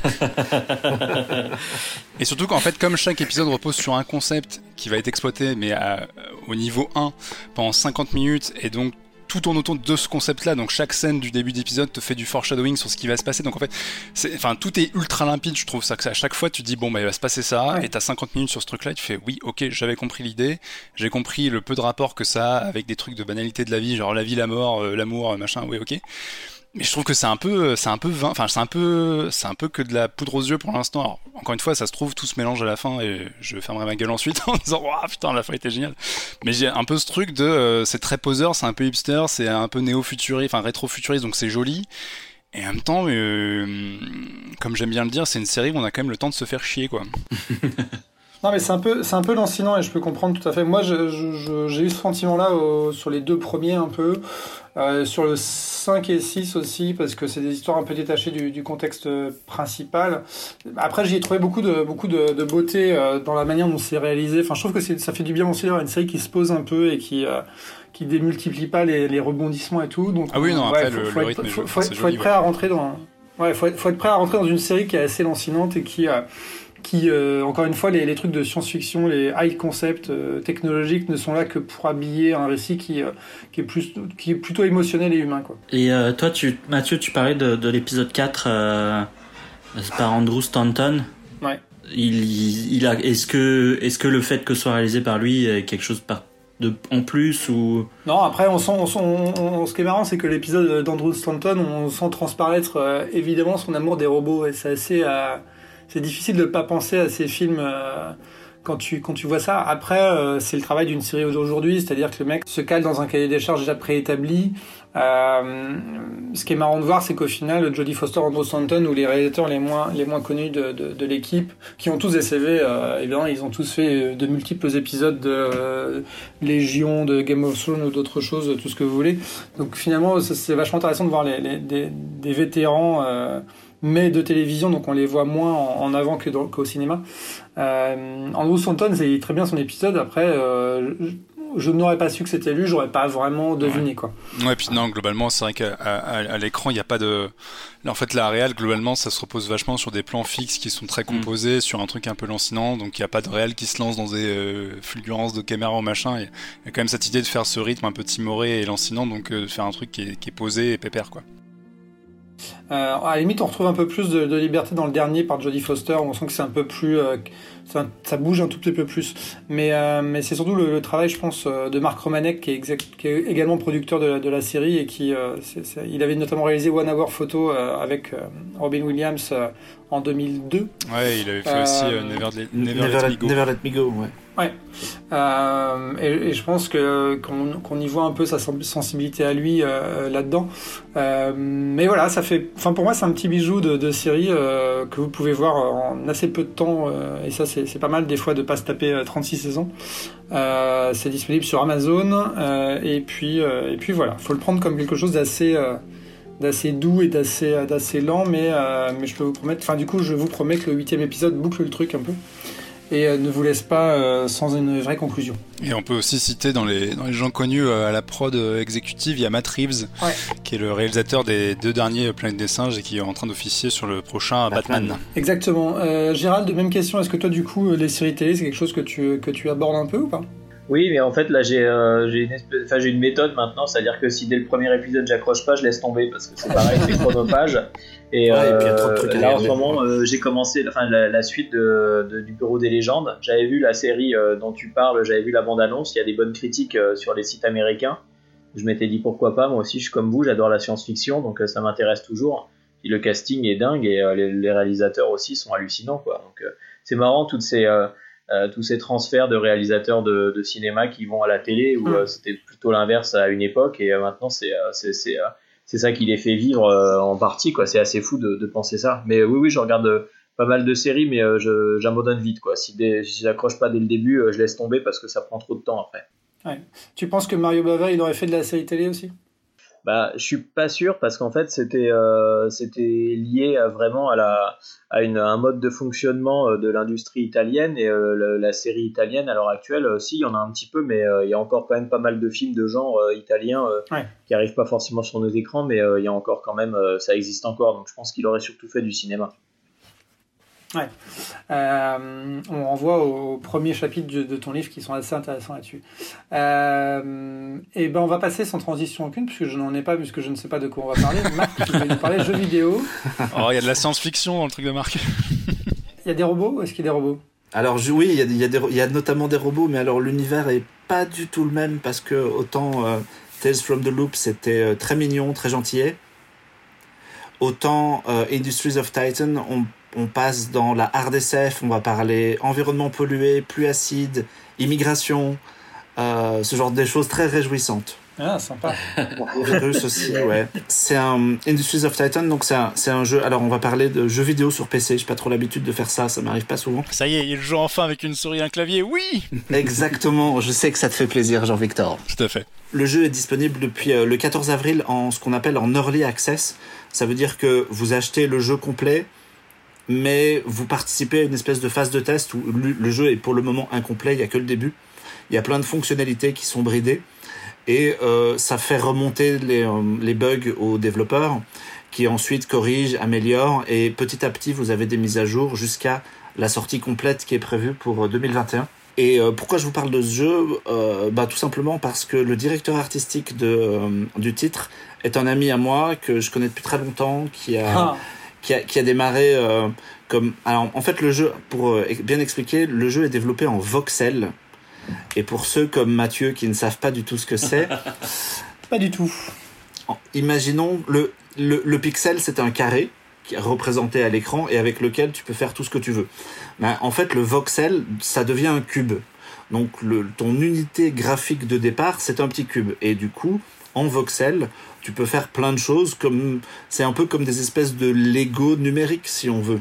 Oui, la, meilleure représentation du voxel par exemple, c'est Minecraft. Ouais, exactement. Ah. Et il y a plein de gens qui ont développé des outils pour faire des choses très belles en voxel. Et euh, si vous tapez voxel art sur euh, Google ou euh, sur Twitter, vous allez voir plein, plein de jolies choses qui sortent, des choses très lumineuses, très colorées. Euh. Peut-être la prochaine série Amazon, on sait jamais. Il y, a, y, a, des trucs assez cool. Et du coup, mon, mon, mon camarade Antoine est euh, passé de euh, je fais du voxel dans mon coin et je fais des petits dessins mignons à je me fais embaucher par une boîte canadienne, je pars bosser au Canada et je finis directeur artistique sur un jeu de stratégie. Très bien. Donc c'est plutôt un parcours assez cool. Euh, donc Industries of Titan, de quoi ça parle? En fait, c'est un jeu qui, euh, si, si, vous voyez SimCity, c'est un petit peu le principe d'un SimCity dans, dans l'espace sur, euh, sur, sur Titan, la, la, lune de Saturne. Et donc en fait, le principe, c'est que on est dans un futur très très lointain. Il y a eu avant nous une, des gens qui ont tenté de coloniser la lune. Il y a donc des, euh, des ruines dessus et on s'installe et il faut commencer à fouiller les ruines, à monter une ville récente dans le bordel qui a été créé par la génération d'avant. Et du coup, il faut gérer euh, les ressources, principalement les, les, ressources énergétiques, aller chercher du minerai, aller casser des cailloux, euh, produire, produire de l'électricité, générer du fuel. Et à la SimCity, vous partez d'un quartier général, vous commencez à créer des, euh, des, usines dans lesquelles vous pouvez héberger des gens. Il y a un spatioport dans lequel on peut, euh, on peut faire venir des navettes. Euh, et on se fait aussi attaquer par des, des, bandes rivales et des, des, clans qui sont déjà installés sur la Lune et qui veulent le territoire.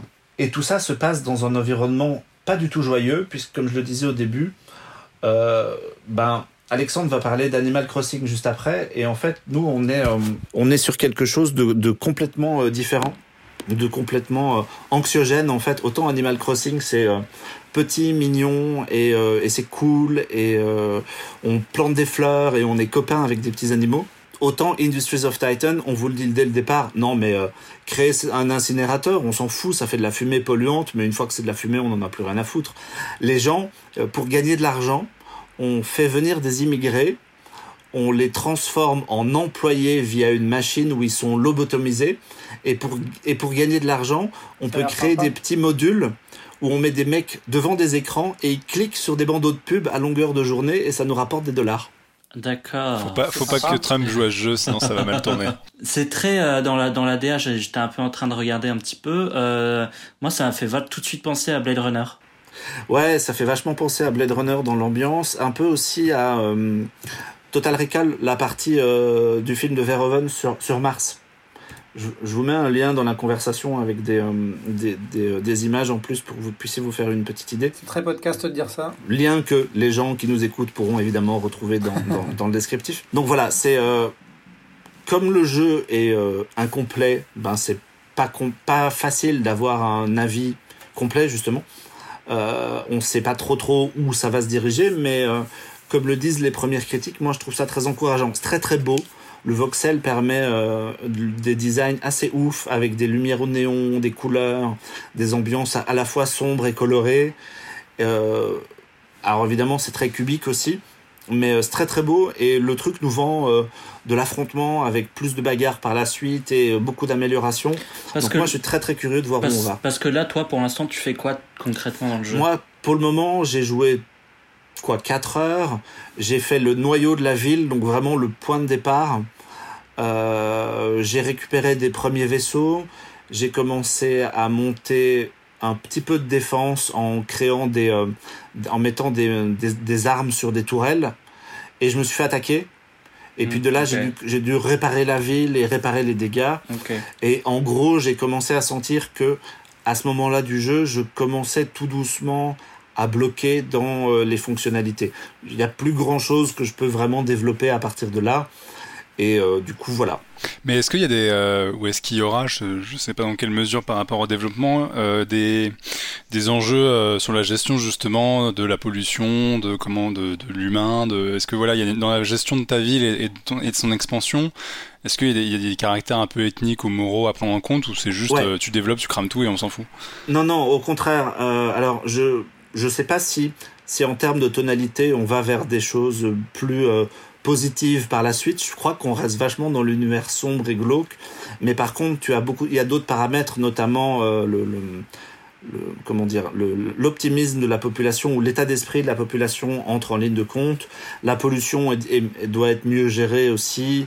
Et voilà, il y a tout ça entre en jeu. Après, je pense qu'on va quand même rester sur euh, des pluies acides et des, des, des immigrés qu'on lobotomise, tu vois.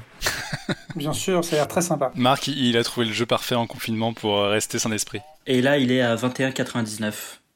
Ouais, ouais, c'est ça. Il est pas très cher. Il est à, il est à 22, c'est ça, 22 balles sur. Euh, il est disponible que sur Epic Games pour le moment, puis sur la plateforme Epic Games, parce que c'est justement un early access. Mais ça sort l'année prochaine en, en, en, version complète. Et voilà, moi j'aime bien, j'ai bien aimé le concept. J'ai oublié de préciser un truc aussi, c'est que autant SimCity, ça reste de la gestion de ville de très haut, autant euh, ici finalement on rentre dans, euh, on peut rentrer dans les bâtiments et quasiment de, ça devient quasiment les Sims ou Animal Crossing dont Alexandre va parler, où on peut paramétrer des détails vraiment pour chaque bâtiment pris séparément. Très bien, un jeu, un jeu totalement moderne et, cynique sur notre époque donc. Exactement. Mais dans l'espace, donc c'est cool. Très bien, est-ce que vous avez d'autres questions pour Marc sur ce sujet? On en reparlera peut-être au moment de la sortie euh, complète euh, l'année prochaine. Bah, moi j'aimerais bien un bilan de sa politique, savoir si les gens sont heureux ou pas. bah, pour le moment je peux pas, le, peux pas le mesurer. Mais euh, je t'avoue que le début c'était un peu étrange quand... quand on est en confinement, donc quand les mecs te disent ouais alors la pollution c'est cool, les pluies acides c'est la vie et euh, le reste euh, c'est pas très grave, Ok, ah oui, donc c'est pas très très joyeux quand même. Et tu parlais de, enfin vous parlez de Blade Runner, moi ça me fait vachement penser, euh, sans y avoir joué, à Total Recall de, de Verhoeven. Est-ce que il y a un petit truc comme ça? Ouais, ouais, bah je, je, le citais tout à l'heure. Ouais, ouais euh, ça, ça, fait partie des, des sources d'inspiration. Et euh, connaissant Antoine, mon copain qui a bossé sur le jeu, je crois qu'on peut citer Dune aussi parce que c'est un, un, grand dingos de, de Frank Herbert. Du coup, il y a forcément une influence dedans. Tu spoil un peu la, la, sortie, enfin les fins d'année de, de, cinéma là, en, parlant d'une. Un petit peu. Euh, mais on en reparlera. Euh, on, va, on va conclure sur un autre sujet de jeu vidéo qui sera peut-être plus léger et plus. Ouais, bah justement, ça va être complètement l'opposé. Euh, oui, en fait, euh, c'est même c'est c'est à la fois la même chose et à la fois l'opposé puisque du coup, euh, on va parler de Animal Crossing euh, New Horizon, New Horizon si vous voulez. donc, ouais, je sais, merci. Donc, Animal Crossing, c'est une série de jeux vidéo qui a été créée en 2001 et en gros, c'est un peu comme les Sims en version mignon, c'est-à-dire que c'est un, simul un simulateur de vie. Euh, ça a été créé sur Nintendo 64, sur GameCube, puis après c'est aussi passé sur Nintendo 3DS et euh, sur euh, sur smartphone. Et là, euh, en septembre 2018, ils ont annoncé euh, la sortie de, de, de ce nouvel opus sur la Switch, qui était à la base prévu pour 2019 et qui est finalement sorti en mars 2020. Donc là, il y a à peu près un mois. Euh, ça a été un véritable raz-de-marée. En fait, il faut savoir qu'il y a une énorme euh, communauté de fans de d'Animal Crossing et ça a été un véritable raz-de-marée parce qu'il s'est écoulé à 2 millions de ventes en 3 jours juste au Japon, euh, ce qui fait donc le meilleur démarrage pour un jeu sur Switch. Donc ça raconte quoi? En gros, on est un petit personnage qu'on personnalise donc nous-mêmes et on décide de tout plaquer pour aller vivre sur une île déserte. Donc on arrive dans une, on arrive à un aéroport dans un espèce de d'agence de voyage et euh, on choisit son île. On arrive en avion dans un endroit complètement vierge d'humains. Il y a juste de la faune, de la flore. Tom Nook, qui est euh, un tanuki euh, capitaliste, qui est un peu le maire de l'île. Et en gros, nous, on va devenir le délégué insulaire de l'île.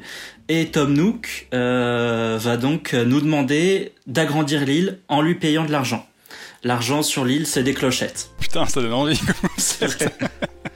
Et petit côté capitaliste aussi. C'est ultra capitaliste, c'est vraiment l'enfer. Et plus on va avoir des habitants, évidemment, plus notre île va être, va être belle et riche. Et pendant que Tom Nook, donc le Tanuki, il est euh, derrière son bureau en train de se tourner les pouces, de dormir, de regarder par la fenêtre aussi parfois, euh, nous, on va devoir couper du bois, désherber, planter des arbres, capturer des insectes, pêcher des poissons pour pouvoir euh, soit construire des objets, donc ça peut être euh, une télé, un canapé, euh, une clôture, un pot de plantes, un sac à dos ou des choses comme ça, ou alors revendre ses ressources, donc revendre voilà les fruits, les poissons, les insectes, des choses comme ça, et pouvoir construire des ponts, des maisons pour les autres, des, des routes pour qu'il y ait de nouveaux habitants qui arrivent. Et évidemment, tout ça, tout ça est, tout ça évolue tout ça évolue énormément puisque nous, quand on arrive sur l'île, bah, déjà on est plus ou moins tout seul et on arrive avec une tente. Et euh, donc on est juste sur une tente et au bout de quelques jours de jeu, il y a déjà une maison qui se construit et au fur et à mesure, on peut faire un prêt à Tom Nook et on peut avoir euh, une maison à plusieurs étages. Et euh, c'est un prêt à taux zéro, il faut savoir, c'est important. c'est un prêt à taux zéro et on doit. C'est trop, trop, la réalité en fait. On doit lui rembourser. C'est assez assez flippant euh, parce que c'est ça reste assez euh, assez réaliste dans la gestion euh, de l'argent mais en même temps c'est vraiment ultra capitaliste c'est vraiment l'enfer. Et après on est un peu complètement s'en foutre hein, on peut décider de vivre notre île notre vie pépère sur l'île sans avoir une maison de ouf, sans avoir un milliard d'habitants, euh, c'est aussi euh, aussi faisable. Ah, parce qu'après tout, une tente Quechua, ça marche très bien aussi. Exactement. Il faut savoir que le jeu est en temps réel, donc il est la même heure euh, en chez nous que l'heure dans le jeu. Que à Wall Street. Exactement. Euh, et ça va évidemment avoir beaucoup d'influence. Donc parce qu'il peut y avoir des jours, bah, il va pleuvoir ou pas. Il peut y avoir des jours où on n'aura rien à faire. Par exemple, moi ça m'est déjà arrivé. Hein, je joue euh, quand même pas mal depuis 10 jours. Et euh, sur les 10 jours, et eh ben euh, j'ai rien à faire. J'avais déjà fait tout ce que j'avais à faire. En fait, plutôt plutôt que de rien branler dans la vie, tu Exactement. Rien Crossing. Et donc en fait, euh, tous les jours, en fait, moi je vais aller voir Tom Nook, ce petit connard de capitaliste, et je vais lui dire, je dois faire quoi aujourd'hui pour toi? Et parfois, il me, parfois il me dit, bah écoute, tu peux construire des ponts si tu veux, mais vu que c'est toi qui décides de construire un pont, bah c'est toi qui dois le payer. Ou alors, euh, parfois il me dit, euh, bah tu n'as rien à faire, tu peux faire, euh, tu peux faire absolument tout ce que tu veux. Alors évidemment, euh, la faune change en fonction du moment de la journée, mais aussi en fonction des saisons et de l'hémisphère, si on est en hémisphère nord ou hémisphère sud. Euh, des personnages vont apparaître de façon plus ou moins aléatoire en fonction des jours. Par exemple, il y a un des, gros, un des gros aspects du jeu, c'est que le dimanche, il y a une personne qui vient et qui vend ses navets. Donc le, il faut savoir que le prix des navets fluctue en fonction de l'île. Moi ce matin par exemple mon navet coûtait 90 clochettes, donc on va dire 90 euros. Et chez mon cousin, euh, il pouvait acheter ses ah navets à 110 clochettes. Donc il m'a envoyé un message et il m'a dit est-ce que je peux venir sur ton île pour acheter des clochettes, pour acheter des navets moins chers? Et euh, je vais avoir une semaine pour revendre ces navets, sachant que le prix va, va fluctuer par demi-journée et par île. Donc par exemple, moi j'ai acheté mes navets, euh, j'ai acheté mes navets 90 clochettes et peut-être que ben euh, mardi soir, je vais pouvoir les revendre sur mon île 200 clochettes, mais peut-être que chez Marc, je vais pouvoir les revendre 600 clochettes. Donc qu'est-ce que je vais faire? Je vais prendre mes navets, je vais aller chez Marc et euh, je, je vais pouvoir, euh, je vais pouvoir vendre des clochettes. C'est de la spéculation boursière. Je préfère les plus acides. C'est dingue en fait. Ils sont trop forts chez Nintendo. Il faut savoir qu'il y a un vrai trafic de navets qui se met en place sur Internet. Hein. Il, y a des, il y a un site Internet qui permet d'aller visiter les îles des autres moyennant une contrepartie. Donc voilà, tu peux aller euh, revendre tes navets pour quel pour quelqu'un qui pour une île qui va les avoir à 600 à 600 clochettes mais euh, si tu y vas il faut que tu lui laisses euh, une table en bois et 50 000 clochettes voilà ce genre de choses et euh, honnêtement au début euh, quand ça a été annoncé je voulais pas y jouer. J'ai jamais joué à Animal Crossing. Je trouvais que ça avait l'air ultra chiant. Et bon confinement oblige et un peu aussi effet mouton parce que j'ai tout le monde en fait autour de moi qui l'a acheté et euh, Marc qui postait des captures d'écran euh, de sa maison trop mignon euh, sur Twitter, donc j'avais vraiment envie d'y jouer. Ah, parce que du coup, tu l'as pas trop dit, mais visuellement, c'est kawaii, c'est les Funko Pop qui bougent, quoi. Oui, exactement, oui, c'est ça. C'est, t'as bien résumé. c'est des grosses têtes, des gros yeux, super mignons. tout le monde est gentil. Il y a des gens, on peut construire, on peut construire un robot géant. Ça c'est vrai, je l'ai pas encore fait, mais on peut construire un robot géant. On peut construire un petit stand de noix de coco au bord de la plage, planter des, planter des fleurs, euh, capturer des papillons, c'est ultra ultra mignon et en même temps ultra ultra capitaliste. Et finalement, euh, donc j'ai craqué et je suis devenu complètement accro, au point même que j'en ai même rêvé la nuit. Euh, figurez-vous que je devais planter des arbres. Non, pas les navets, non Et évidemment, le jeu incite forcément à jouer à fond, à se connecter au moins une fois par jour, ce qui a une récompense si on se connecte une fois par jour. On a envie d'avoir une île qui est absolument parfaite, sans mauvaises herbes, sans, sans arbres euh, moches, des trucs comme ça, vraiment avoir une jolie maison, plein d'argent, et tout en délaissant évidemment le rangement de mon appartement dans la vraie vie. voilà, c'est un peu le, c'est un peu le, un peu le truc. Et maintenant, quand on lui dit passe l'aspirateur, il passe l'aspirateur dans Animal Crossing. Exactement. Et euh, c'est très addictif et en même temps, euh, on, on s'évade quoi. Ça, ça, on se marre, on s'évade, on quelque chose qu'on peut pas faire finalement euh, actuellement quoi. Je, crois que c'est pour ça que le jeu cartonne maintenant, c'est que et que tout le monde en parle sur les réseaux sociaux, c'est parce que c'est vraiment le jeu impeccable pour le confinement où tu es dans la nature alors que tu peux pas te sortir de chez toi, tu euh, ramasses des fruits alors que tu peux pas dans la vraie vie. Et en plus de ça, c'est pas trop chronophage dans le sens où, comme le disait Alexandre, comme c'est du temps réel et que c'est basé sur euh, le, les vraies heures de la journée, bah, tu peux jouer deux heures par jour. Tu n'es pas obligé d'y passer euh, toute ta journée et de faire que ça parce que de toute façon. C'est beaucoup deux heures déjà. Au bout d'un moment dans le jeu, tu vas te retrouver avec plus rien à faire et tu vas être obligé d'attendre le lendemain. Et pourquoi ça s'appelle comme ça? Pourquoi ça s'appelle Animal Crossing? Euh, Parce que du coup, tu croises des animaux. En fait, toi, t'es le seul humain et tous les personnages que tu vas croiser, c'est des petits animaux trop mignons. voilà. Génial. Est-ce que Gérald, ça va jouer à Animal Crossing chez toi du coup? Non, je pense pas trop. on joue, aucun de nous ne joue en fait euh, chez moi. Ma fille, peut-être que ça viendra, elle a bientôt 8 ans, donc euh, peut-être que ça fera partie de son, univers, mais euh, ni ma femme ni moi ne jouons. Pour l'instant, c'est un peu trop capitaliste pour elle. Hein. et, du, coup, Marc aussi joue un petit peu, si jamais tu veux dire quelques mots en plus. Alors Marc vous propose de venir acheter des, des sur son île. moi, moi j'y ai joué vachement et comme je disais avant, je trouvais que ça m'a vachement plu de d'y passer une heure par jour et d'interagir avec du monde pour euh, trouver le meilleur prix des navets, pour euh, ah toi t'as des toi des oranges, moi j'ai des pommes, viens on se rencontre. Aujourd'hui, pour vous donner une idée de comment on est bloqué dans dans le confinement, c'est l'anniversaire d'une copine à nous, Clémence, qu'on embrasse. Et comme j'ai pas du tout la possibilité de lui envoyer un cadeau en vrai, puisque ben, les colis arrivent pas, euh, les fleuristes sont fermés et tout ça, ben, je lui ai fait un cadeau dans Animal Crossing ce matin. et elle était hyper contente. Les navets. Voilà, en fait, c'est l'Oasis dans Ready Player One. Bah non, c'était Animal Crossing en vrai. c'est un petit peu ça, exactement, ouais. C'est pas Oasis, c'est navet à la place. Ouais. Et, et, moi, et, mais pour aller vraiment dans le sens de ce jeu très pro-confinement, je pense que j'y aurais pas passé autant de temps, ni même que je l'aurais peut-être pas acheté si, euh, si la situation n'avait pas été celle qu'elle est, parce que moi, euh, de base, planter des fleurs pendant deux heures tous les jours, ça me pas un truc qui me passionne plus que ça. Mais là, ça tombait vraiment pile poil.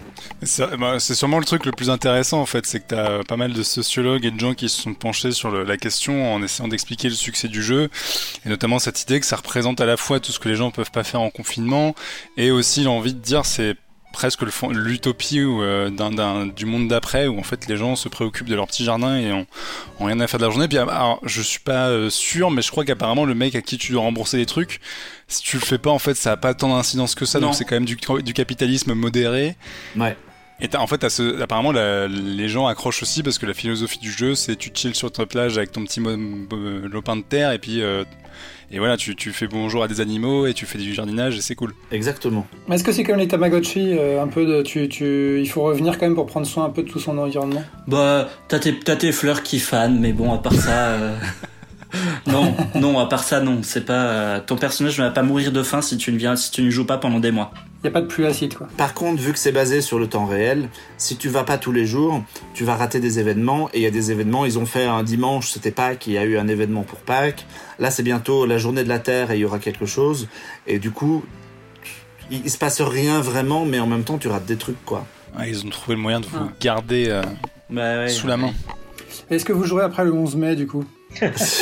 Ça, c'est toute la question. Ben, je crois qu'après le 11 mai, on aura surtout envie de faire des trucs dans la vraie vie, hein, du coup. Euh. Progressivement. Si on est sorti, parce que c'est pas dit non plus. Ouais, voilà. Progressivement, ouais. Ok, Alexandre, un dernier mot sur, sur ce monument du jeu vidéo? La, musique est très entêtante et je la sifflote euh, à longueur de journée et je pense qu'on va la mettre en fond. Est-ce que vous voulez donner, vos identifiants Switch pour que les gens puissent vous rejoindre ouais, Oui, on les mettra en commentaire. Mais on les mettra dans, dans, dans l'article sur le site, on mettra les identifiants Switch. Venez me donner des, des fleurs, j'ai besoin de fleurs j'ai besoin de fleurs, voilà, si vous voulez. J'appelle, j'appelle à vos dons de fleurs. C'est le, message fort de cette émission. Euh, bah écoute, merci beaucoup pour, euh, merci beaucoup pour ces deux sujets jeux vidéo d'ailleurs. On, va remercier euh, Gérald de nous avoir accompagnés sur, sur, sur cette émission spéciale confinement. merci beaucoup. merci à vous. On, espère te, voir les, les, événements sur lesquels tu travailles prendre vie à un moment donné d'ici la fin de l'année. Oui, moi aussi. On, conseille à tout le monde d'acheter dans toutes les bonnes librairies en physique quand elles réouvriront Mario Bava, le magicien des couleurs qui est sorti chez Lobster Film. Oui. De regarder Peur sur la ville qui est dispo en VOD. Exactement, tout à fait. Euh, j'allais te lire justement qu'on a, on a donc parlé de Jean-Paul Belmondo à qui on re-souhaite un bon anniversaire quand même, c'est important. Bon anniversaire Jean-Paul. On, a parlé aussi du dernier volume d'Alan Moore, donc on embrasse aussi Alan Moore, c'est important. Gros bisous à Alan Moore. Pas sûr qu'il. Enfin voilà. Lui, c'est pas sûr qu'il en a rien à foutre. Euh, avec les mesures de confinement qui vont bien. On a parlé aussi d'une série sur Amazon qui s'appelle Tales from the Loop. Euh, et on a parlé de deux jeux vidéo, Industry... Industries of Titan et Animal Crossing. Et on vous embrasse, on vous propose de nous euh, de venir de commenter tout ça sur Twitter, sur le compte Twitter de, l'émission. Et puis on, vous souhaite en tout cas une bonne continuation de confinement. Prenez soin de vous, faites attention et on vous dit à très bientôt. Merci Gérald, à très vite. Ciao. Bon courage, à bientôt. Merci, ciao. Salut